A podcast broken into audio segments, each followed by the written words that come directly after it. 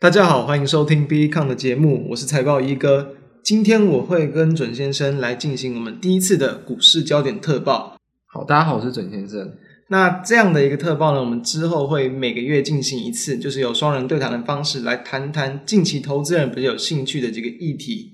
今天我们所会谈的这个主题有包含了对于总经有关于新台币持续强势的看法，以及有两大全值股最近就飙得很凶嘛，台积电还有红海。对他们持续创新高的一个想法，以及最后不免要谈，因为也接近了过年，封关之前有没有什么样操作的看法？有没有什么值得关注的行情？就是我们今天要讨论的几个重点。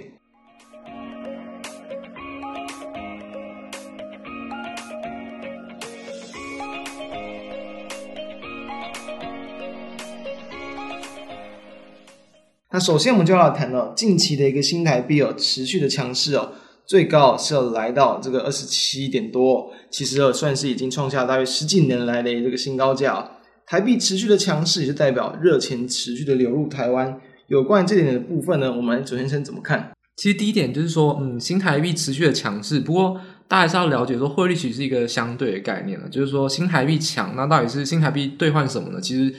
这个世界上，我们就不免承认美国是一个最强的国家，所以我们谈的汇率都是基于美元的基准。所以新台币的强势隐含的应该是说美元很弱势，诶，甚至是说这一波行情可能美元的弱势可能是一个比较主要的理由。那再来就谈到就是说目前啊，那我们到底现在看新台币持续强势还是美元弱势？那我们以美元弱势的角度来看，其实拜登马上就要上任了。那大家都知道，叶伦他之前是当费的主席，那现在回国财政部长，呃、他其实很典型的是要强势美元的主张，跟比较多哈佛学派或者说跟芝加哥学派比较不一样，他们比较是强势美元的主张，所以说不免俗的可能会感受到，就是说上任之后，虽然呃因为纾困关系会有一些比如说大撒币的政策，但一定到后期疫情控制之后，我觉得会走向的是比较。呃，美元走强会有一些回升的空间，这是一个中长期上的目前的一个大致的研判。不过，但目前还是会持续呃持续的走贬的新台币持续强势，这应该是没有问题的。对，应该说近期这样的状况应该不会太快速的一个结束，因为其实在这个像是在芝加哥的这个 FED 主席哦，近期其实也是表示哦，他其实认为 FED 有可能会持续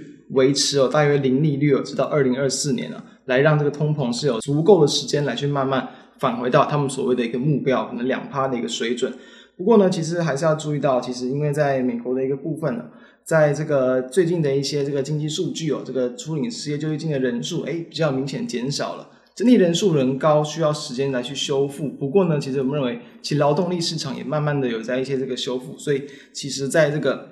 哦商业状况部分，其实也会比较谨慎乐观的。这样的一个情况就会有机会再让撒币的一个动作啊，可能之后就会慢慢的开始这个减退。那当然，其实近期这个拜登也是有提到嘛，他要去走这个可能每个每个人发放大约两千美元的一个这个纾困，算是空前的一个一个大纾困的一个经济纾困计划。但是在对于美元的一个影响，其实我们认为哦，它还是短线上不会太快的终止这样的一个弱势的表现。因此，其实我们认为台币持续还是会会容易再继续强了。对，诶，不过。其实我们先谈到就是说这个大致上的一个走势啊。不过关于这个这一点，就是有一个比较诶，算是政治面上，或者说可能比较一些有趣上的话题，就是说央行啊，不知道台湾一个有没有看一下央行最近 FB 的粉专，其实还蛮热络。他是说他 PO 出一个大家不要再卖汇，就大家一起来拯救我们的汇率。然后他说央行其实他每天，如果大家仔细去看每天的走势图，如果大家懂得看 K 线的话，每天新台币都是有非常非常长的下影线。就是每天都碰到二十八以下，二十七点九多，然后每天收盘就瞬间拉回二十八点，对，这个就是很明显，当然是央行就是说，呃，我们说干预汇率，是百分之一千是有干预汇率啊，这是一个全民稳汇的一个这个对作战，所以说这样子的下影线，大家这不知道，呃，财报一个对于说央行这样子的决策，就是你觉得啊，他这样坚守会坚守到什么时候，或者说他其实还是会像之前一样，因为其实以五月来说啊，五月大概还守到三十。嗯大家都守整数价位，然后二十九点五、二十九到二十八点五，诶，不知道二十八点五，你觉得会不会在短线内可能还是会持续往下破？因为毕竟守还是会守不住一天嘛。对，其实我觉得，如果是从短线上来看的话，其实已经有一点要守不住的一个意味了哦。不管是就一个可能呃近期这个美元持续弱势的一个状况，还是说其实大家可以看到台币哦，最近刚刚谈到很多次连续的下影线，但是其实哦都没有说很明显的一个在撑在这边的一个情况。最近几天是有撑住，但是我们其实觉得说，在这个持续抛售美元的状况，其实还是会延续的，不是可能就是央行这样喊一喊，大家就会一定的照做，毕竟这个还是趋势，或是这个资金为王嘛。不过我觉得除了趋势以外啊，当然还有一个值得庆幸的点，就是说，当然川普落选，拜登上任，那川普之前是非常紧盯的所谓汇率操纵国，甚至有可能对啊，因为汇率操纵国，然后用一些贸易上来制裁，就有点。用取取 A，然后用 B 来补，这样子一个比较制裁的动作。那当然，拜登上任之后，应该这一点应该也是稍微缓和一点了。所以目前来看，我觉得新台币持续的汇率走升，但这个是短线上是毋庸置疑的。会不会有些什么影响呢？但除了政治面上，我们想说拜登上任可能不太需要担心的。那不知道对于产业面上，大家可能担心汇损啊，或者说一些其他的一些报价走势，会不会有一些潜在影响呢？汇损的部分，当然对于大多数台湾原本就是电子出口为主嘛，一定会有多少影响。但是大家可以看到，到底会不会对于我们所谓的一个股价或者股市的行情有所影响？目前呢，我个人的看法，我是觉得还好，因为其实从近期的一些财报所公布的一些数据来看啊，部分的一些厂商其实也都还是会去进行一些这个汇率避险的一些动作。我认为啊，对于他们实际上真正汇损的一个影响其实不大。另外呢，在于资金行情的一个推升之下，其实往往也都可以去消弭掉这些所谓的真正的一个汇损的影响。汇损会存在，会对公司有影响，但是我们认为这个不是市场主要去关注的一个方向，不是市场会这么在乎的东西，因为那可能大家也都知道了，大家都知道，只是新台币强势之下。对于他们会有的一些负面影响，所以我觉得这一点倒是比较不用那么的担心。对，这一点我再稍微补充一下，就是说，其实大家很担心汇损汇损的问题，那大家应该更担心的说，你手中的持股到究竟是什么？因为大家如果看权值股或指数的话，这些大型的公司营收非常的多，一定都会做避险动作，他们来自海外营收。都足以大到他们跟银行做一些所谓 OTC 的一些远汇的合约，他们是一定会做。但你比较反而需要担心的是，如果你持有的是比较中小型的个股，这些公司可能就会因为投机或财务决策上有一些投机者的偏差心态，可能就会没有。那这点可能是大家看财报上会需要注意，或是要看法说会的时候特别关注。不过我想。大公司或大股本的话，基本上是不太需要担心的。新台币最后结尾呢，其实还想谈一下，就是说大家要了解，美元是一个很重要的指标，是一个相对的走势。美元弱，那相对其他就会强。那当然新台币强啊，或所有汇率又强。但还有一个重点就是说，美元计价的商品也会强。所以大家可以看到，原油但有可能是需求上升，不过美元走贬也有可能是原油报价上升的一个原因。甚至更极端一点，大家可以举一反三哦。大家不知道。诶，有没有想到比特币的价格什么？是比特币兑美元，也是美元计价的商品。嗯、所以，当然比特币飙升，飙升这么多，不全然是因为美元的关系。不过，大家还是后续呢，看待这种经济议题，永远都要想到，就是汇率是一个双面刃，已经是一个相对的。美元如果走贬的话，美元计价商品就会走升。我想这是一个中长期上大家学习看待经济数据一个可以核心。比较关注的一个焦点，对，因此对啊，相相对应的，刚刚提到的部分的一些这个族群个股，可能也都会受惠到这样的一个影响，来去做一个拉升，这也是值得去留意的一个方向。好，那接下来我们就来谈到台湾目前的一个护国神山嘛，台积电啊，在近期的股价是这个一度这个突破六百，那也在这个一月十四号啊去这个举办这个法说会，差不多就是在我们录音的这段时间啊，这个法说会可能刚结束，那我们就来谈一下对于台积电的一些看法。首先，我这边直接先谈一些就是比较最新的一些讯息啊，就是说，其实台积电在一月十四号的法说提到，二零二一年第一季的一个业绩展望目标，它预期它的这个合并营收是介于这个美金这个大概大概一百二十七到一百三十亿元之间呢。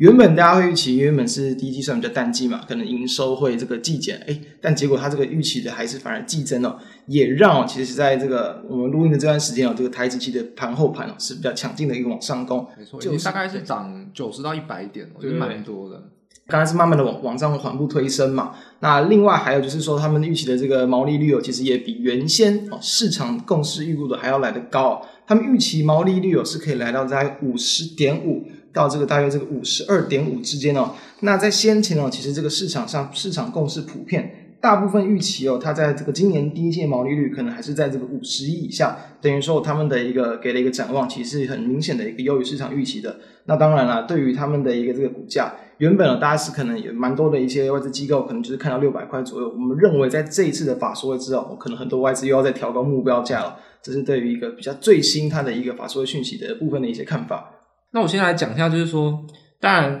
呃，好是好，不过大家还是比较关心说，到底是贵不贵？因为其实重点说，如果一家公司再好，但是股价也很高，那也是买不下手，所以大家还是要衡量说它相对比较起来到底是贵或便宜。就以六百块，目前但今天的收盘价是没有没有站回六百块，不过明天很有可能会开高。就以六百块作为这样基准来看的话，准先这边认为台积电股价目前来看是不会有过高的问题啊。如果大家还记得的话，现在九月到十月的时候呢，准先生怎么说，在呃礼拜六特辑都有讲到说。当时九月到十月有一集哦，大概第八集的时候，九月十九号，其实当时就针对说三星跟台积电怎么来看。当时我就是讲说，其实这两家公司都很好，不应该会有一个比较的心态，因为其实三星跟台积电的结构是其实截然不同的，所以是没有谁输谁赢的问题。而且尤其是谈到这种龙头权值股，就是目前现在市场上最想要拉升的一个股票，因为大家可以看到。呃，现在台台台湾在涨指数，就是涨全值股。那台那三星也是大家拉动了韩国股市，其实两个都是很明显是走一个相同的一个利多的一个格局。股票除了这样子来看，就是看筹码面，因为大家就是外资都必须去买龙头权值股以外，但股价评价方法，如果大家可能来看本一比，就会觉得说，诶，回头一看，大家了解二零一六呢，台积电本益比大概十五倍到十六倍，嗯，那现在大概是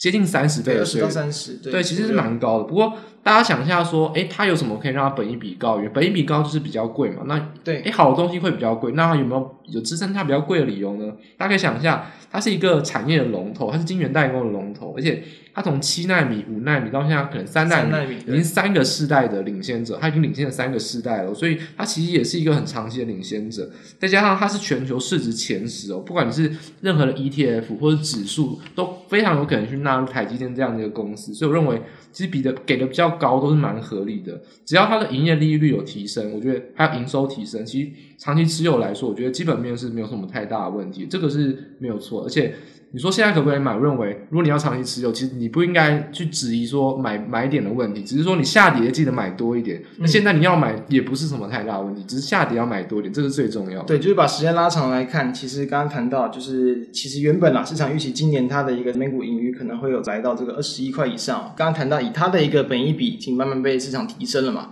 我们以三十倍去算，其实目前可能六百块，甚至哦，其实都还不算贵，甚至还有在往上调的空间嘛。二零二二年了，还有在往二十五块迈进的一个机会。它从它这个、在这个今年呃刚刚的一个法说会的结果之后呢，有可能其实这个市场上大部分对于它今年全年的一个获利，就有可能先调到这个二十二甚至更高二十三左右。那这样对于它的股价，甚至要再往七百挑战，我认为也不是太大的一个问题。如果把时间放长，当然因为大家都知道短线确实涨得很凶，所以刚刚就谈到了一些这个你要去买进的一个想法。就是说，如果你是要以短线那个角度去看，那你当然就是要加这个依照技术面的变化嘛，因为毕竟涨高一定会有风险，一定可能时不时啊，这个国际上出现了一些风险的一些因素，有可能会拉回。但是呢，确实下跌你要记得买多一点的，只要下跌，它的一个就是不管是对于这个目前整个五纳米的需求还是很热络嘛，三纳米它的一个制程其实都还是如它的一个计划的一个这个进展，在二零二二、二零二三年，其实它的这个业务都会有比较明显的对它的营运有所贡献。那因此呢，其实我们会认为这个地方你不用去给它太低的一个本益比啊，刚刚谈到就是龙头权值股嘛，在一个就是国际股市都持续的往上创高之下。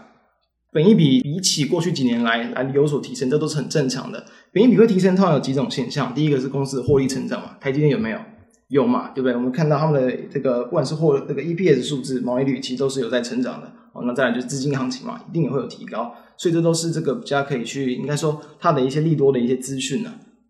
对，那其实该谈到说资金行情对本一笔推升，其实这边可以简单举一个例子，就是说。诶，如果大家都变有钱的话，那其实买东西大家都会毫不手软。那毫不手软的话，诶，其实股票也是一种商品啊。大家买股票都觉得很便宜，毫不手软，其实股价当然就推升，因为买的力道大于卖的力道。所以，其实大家可以把股票就想象成它是一个民生物品，是一个正常财。重点是说，呃，股票市场它的资金来的特别快。比如说，一有撒钱的情况下。诶，股票一定是推升最快，但是退潮的话，股票也是会退的最快。大家只要了解说它是速度上最快，不过它的方向上其实跟一般民生用品，它就是一个经济学上的正常菜，就是钱越多，它当然就越贵，这是一个很合理的现象。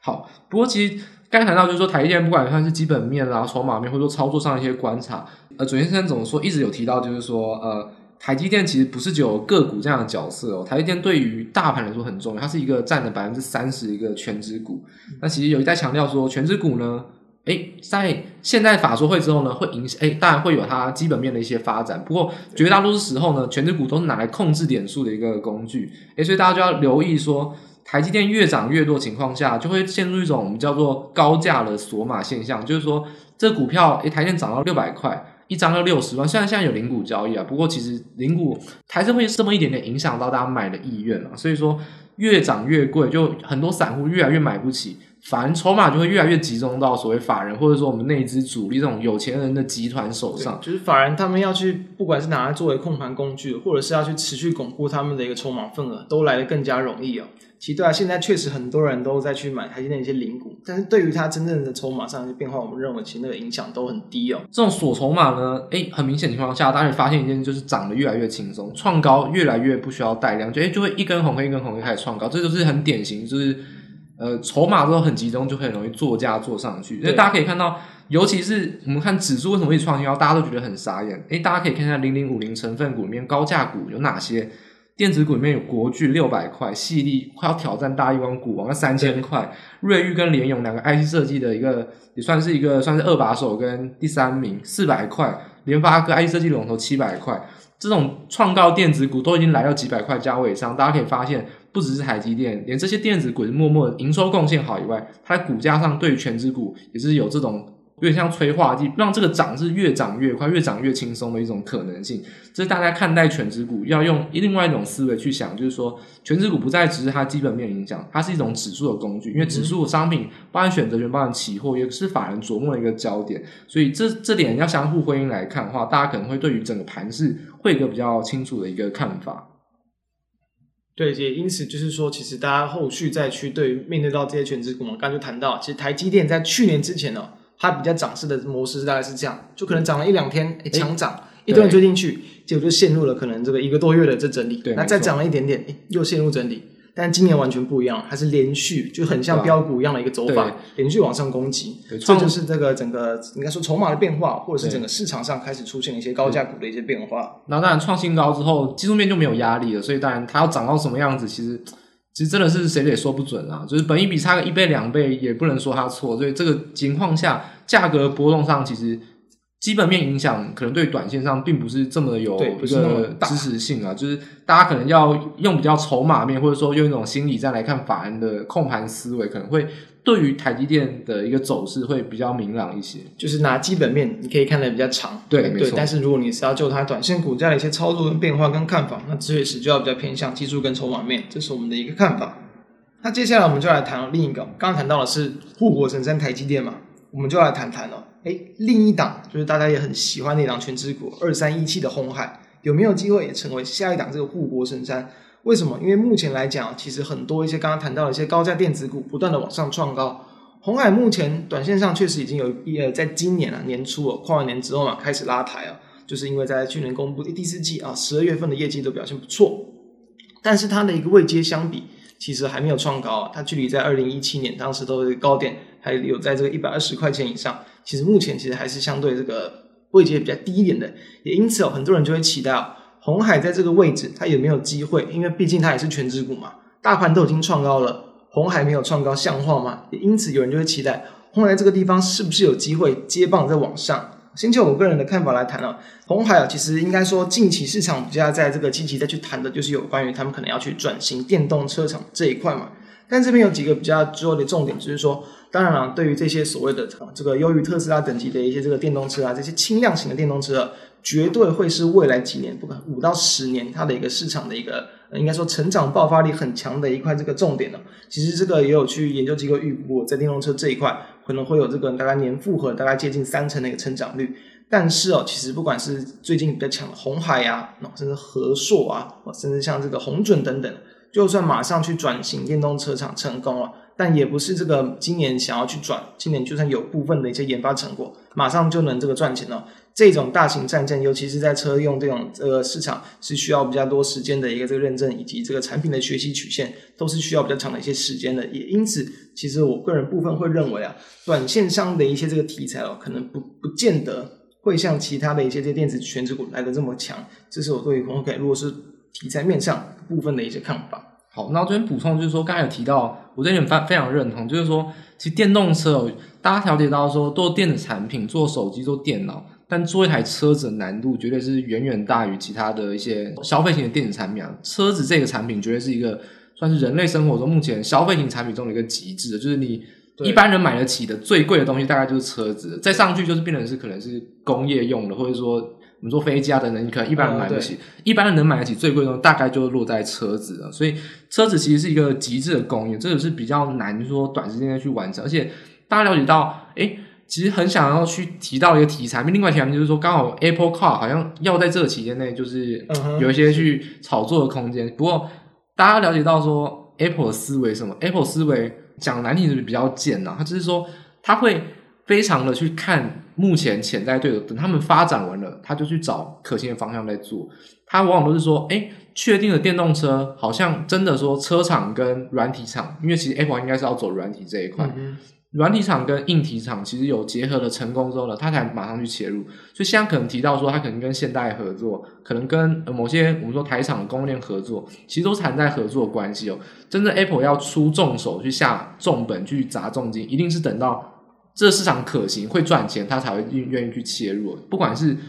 大家现在看到用的 Mac 啊，或者用的平板电脑，或者是手机，Apple 都不是第一个推出。像最近手机第一个应该是所谓的。呃，黑莓机哦，所以其实真正 Apple 不会是当第一个，所以大家可以期待说，如果特斯拉真的能把这样电动车的一个整车的成本降低，Apple Car 会切入之后，哎，那我想这个条件就完善了。我想只要有钱都可以进来，你有有可能 Facebook 或 Google 有钱有资本的人都可能会切入电动车这个市场。所以我说目前来看，但有题材性的话，就会有股价表现的空间。不过真正基本面，我觉得大家还是要保守一点，可能还是要两到三年才会去有些发展。目前是看。发展的方向、技术的一个层次，但还有建厂有没有实际建出来，我觉得这也是一个比较可以大家可以多做关注的。对对，而且其实就真的有这个电动车要推出，其实，在之前呢，其实这个市场也是比较多，也是预期说是可能在今年啦，这个第二季有机会先去推出这个首款电动车。可能到时候也还会会有一定的一个题材来去做激励啊，但是我们认为以短线上股价红海的一个波动度而言呢，大家要知道，其实红海它在这个比如说二零一七年嘛，当时候其实股价一度来到这个一百块以上，一百一、一百二。对，当时很有趣的是说要两百块才退休嘛。对对对，不管是这个这个董事长嘛自己看到两百啊，或者是有一些这个研究机构出具了这个百页的几个研究报告嘛，说诶有机会来到两百哦，哎，结果差不多那个时候它就是一个相对的一个高点了。所以说，其实我们认为，如果是借由题材性的一些拉抬的话，那你就要当然就是要比较这个小心，说这个可能追加的一些风险。不过呢，就资金面而言呢，诶，是不是有机会就成为另一个来去拉动这个指数？就我们刚刚谈到，从指数的一个方向控盘外资筹码控盘的方向来去看，确实会有一些机会。这就是要去持续锁定，比如说在外资筹码的一个动向，它会不会有这个持续买进的一些动作？确实，当然就还是有机会，甚至要把这个红海要去突破前高，我们认为还是有机会的。毕竟嘛，刚刚我们真的谈到了指数都在创高了，呃，红海还是在一个比较呃没有去创高，一个位于一个比较相对低的一个。鸿海是第二大权值股，对啊，也是蛮也是蛮重要的。它对于这个指数的影响性也是很高的，对，所以在比重上，其实我们认为啊，红海在短线上其实大概是从这个今年一月才开始涨起来的，它可以说是比较有落后补涨的一个性质的。落后补涨的性质哦，通常是这样，就是说呢，在其他的一些更强的一些标的啦，比如说像台积电嘛，开始去做休息的时候。就有可能他们就会这个接棒以上，成为资金的避风港，因为其实资金一定都是轮动的，有时候部分会从一些这个比较高的往比较低的，这也是很多时候在这个接近到一个比较高档位阶会出现一些情况。因此，其实我们认为，就短线上而言啊，其实是可以比较这个乐观看好红海的一个股价的补涨空间。但是，如果你要就这个长线的发展而言，那你就要去比较这个理性的评估，说可能它在转型上这个实质效益的一些贡献。对，好，就是说。大家也可以说，因为我们把眼光其实放远一点点，就是说，大家谈红海会成为护国神山吗？不过我觉得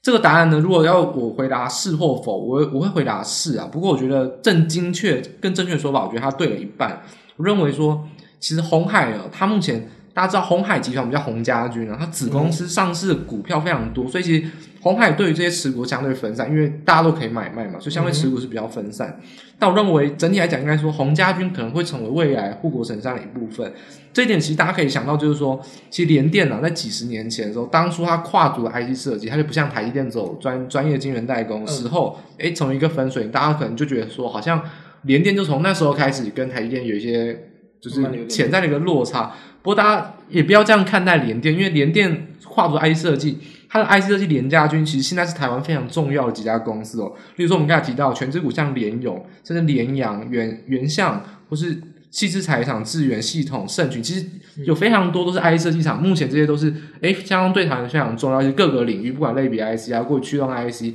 或者说一些矽智财厂商等等。所以大家可能要整体来看到一种集团性的一种股票的一种整体的发挥。我认为目前红海啊，他们大家如果去看法说的话，他们讲到其实他们有一点零、二点零、三点零的转型。F 三点零的转型，其实就是大家最想提到就是说三加三的产业，呃、对，就是刚才提到电动车嘛，那还有数位健康、机器人，然后针对技术就是人工智慧、半导体，还有通讯技术，就是五 G 这一块。是，我觉得大家可以用一种想法，就是说领导人到底诚不诚实？其实我目前来看，郭郭台铭先生讲话，其实我觉得诚不诚实，我觉得就不方便评论。不过重点是说。郭台铭先生的话都会被放大非常多，嗯，但我认为刘阳伟先生就目前啊，其实他讲话是相对来说比较不会受到一些媒体的炒作或过度带风像，他其实就是他就是一个技术出身的人，他就是很诚实的去讲，对，大家可以看有一点点像大力工的感觉，对，就是林恩平董事长跟刘安伟，其实目前来看。跟台积电这几家确实都是诶、欸、相当值得做参考法，所以大家可以去关注。而且大家仔细去看三加三产业有没有做到呢？他们有五大研究所，都是现在真的在开发的。而且大家可以去看洪家军的股票，你可以去用一些看盘软体啊，或者你去搜寻一下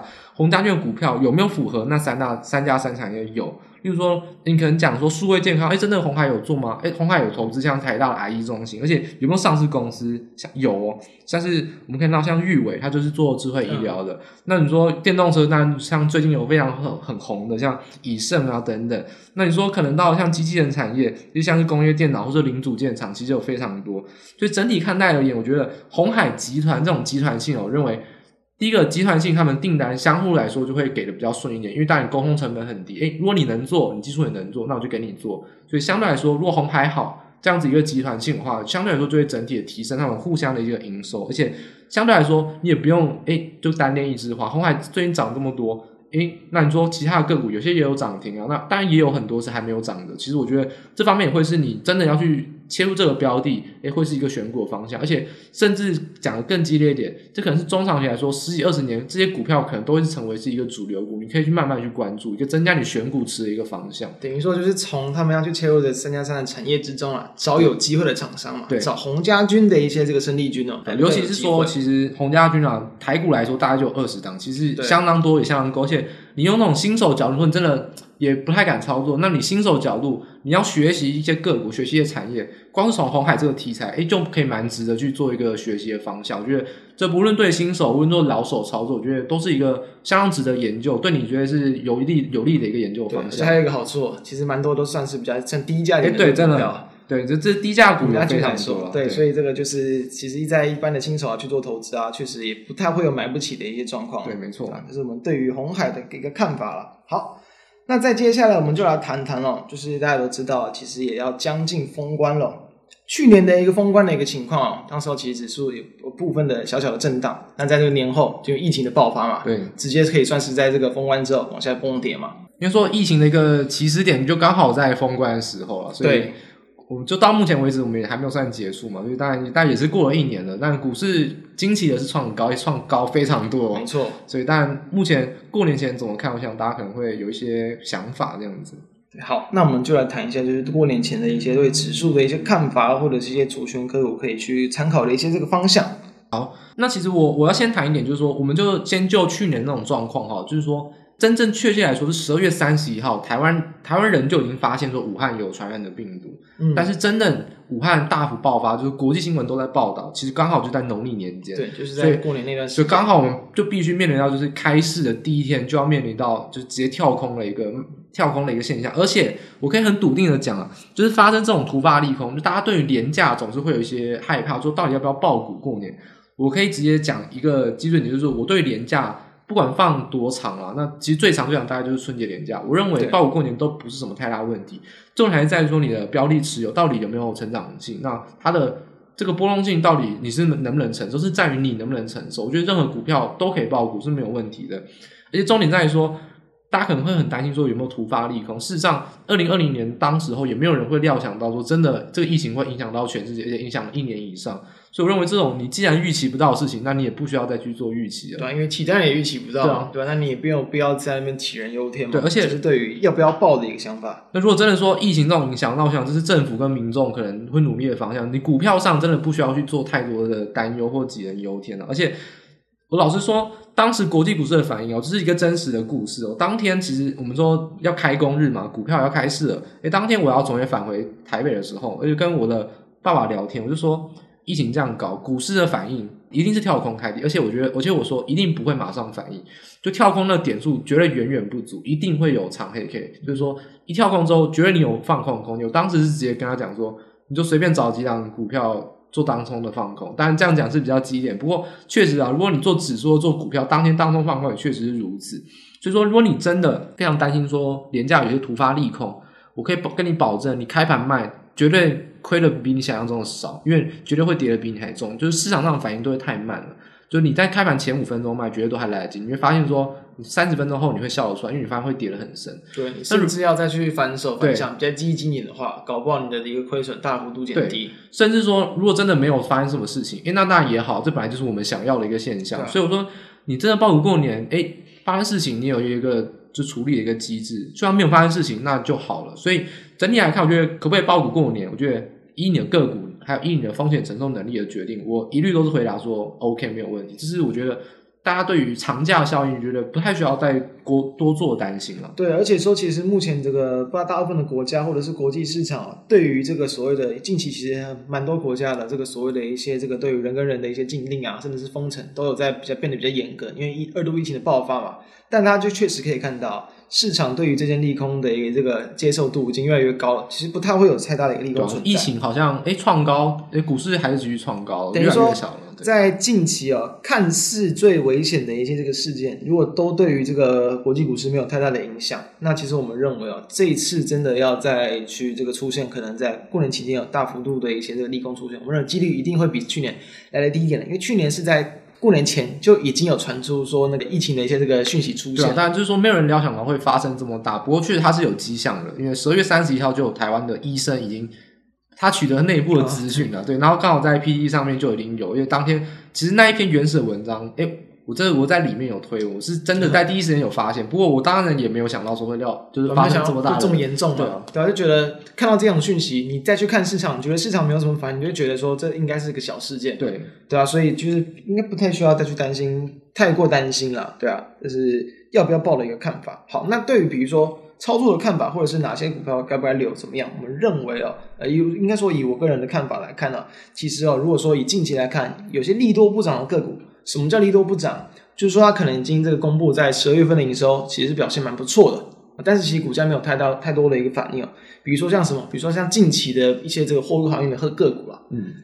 运价当然还是在很强的，我们都知道。但其实这个长荣在上一次有公布这个十一月份的单季的一个获利，其实表现也是大幅度的成长，但是其股价在隔天没有大幅度的反应，甚至开小低之后再往下走低。类似这种所谓的叫做这个利多不涨一些情况，它后面确实在目前来讲，诶，虽然今天这个货柜航运股是有着反弹的，因为一月十四号嘛，但是从最近这几周来看，其实已经开始有点从高峰往下这个滑落修正的一些这个看法，就是说了这个个股如果说对于它在新公布的一些资讯，如果是这个没有什么反应的话，那就要小心了，它可能暂时涨势暂暂时告了一段落，你可能在先持续持有，不见得会有太多的上涨空间，这是一个就等于说业绩业绩好。营收好，但股价卖压比较重的，搭配到法人筹码去看，法人筹码也开始转卖，你就要比较小心啊。这是一个要去比较这个小心避开的一个方向。那再来春节前呢，其实也可以去追踪部分的一些，应该说大户持股啊，像大家应该可能部分也会去看一些可能什么几百张啊、三百啊、四百啊、六百等等千张大户的一些持股的变化。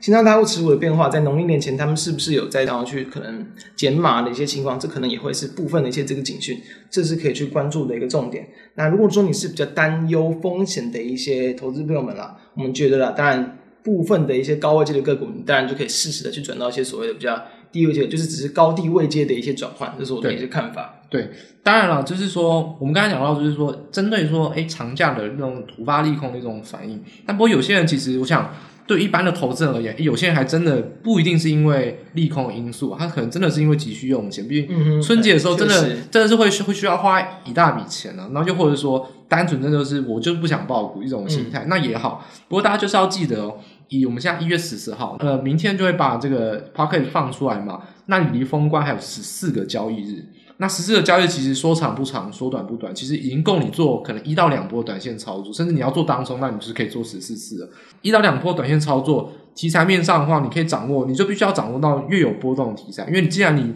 你要想好你的逻辑是你就不想爆股，那你如果又要参加股市的话，那你就一定要在短线上有涨幅，否则你就是亏了成本跟手续费了。对，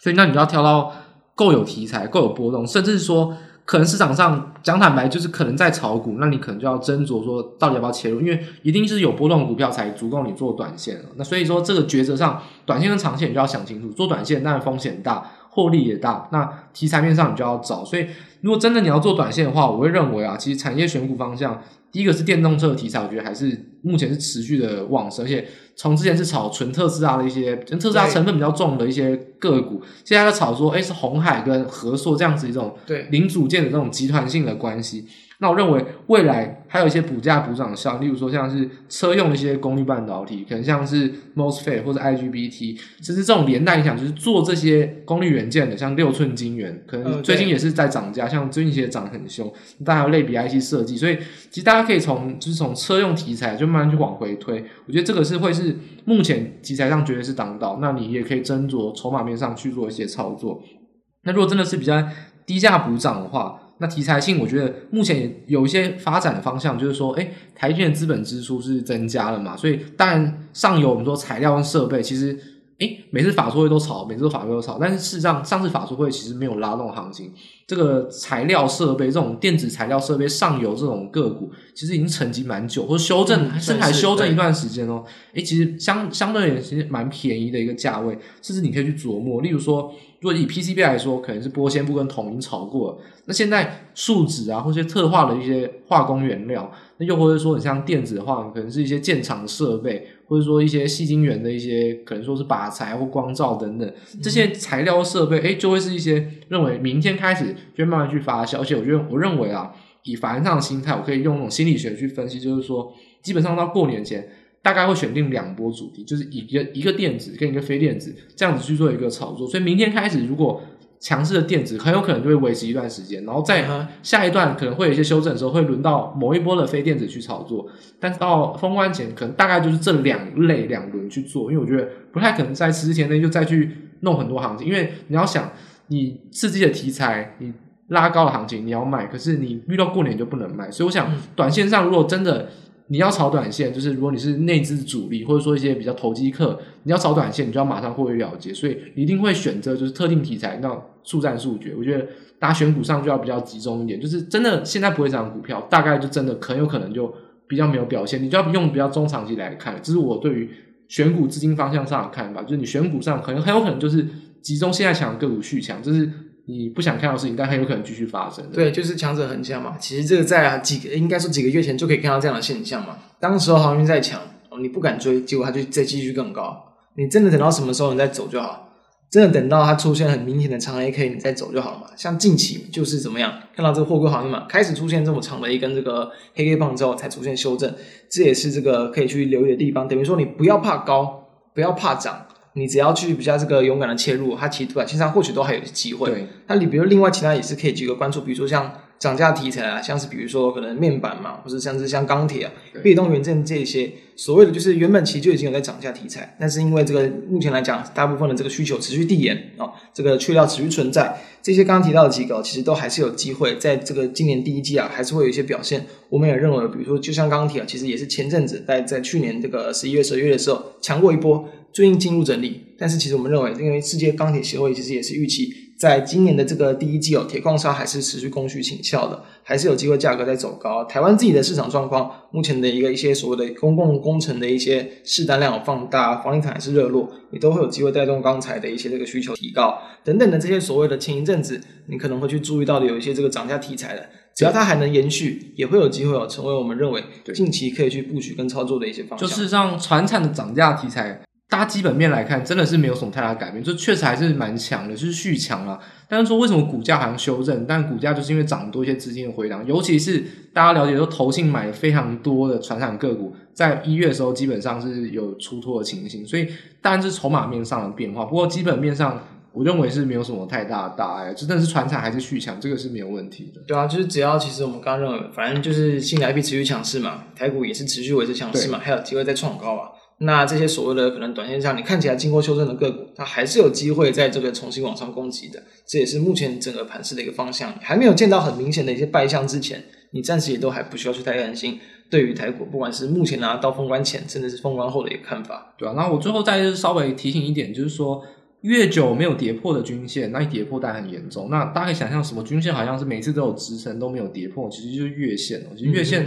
这一波上攻四千多点以来都没有跌破过，那一跌破就势必会出大事。所以你相对来说，不管你是做多也好，诶，那跌破月线，你可能就要真的可能出清持股观望一下。那你真的要做空也好，我就真的是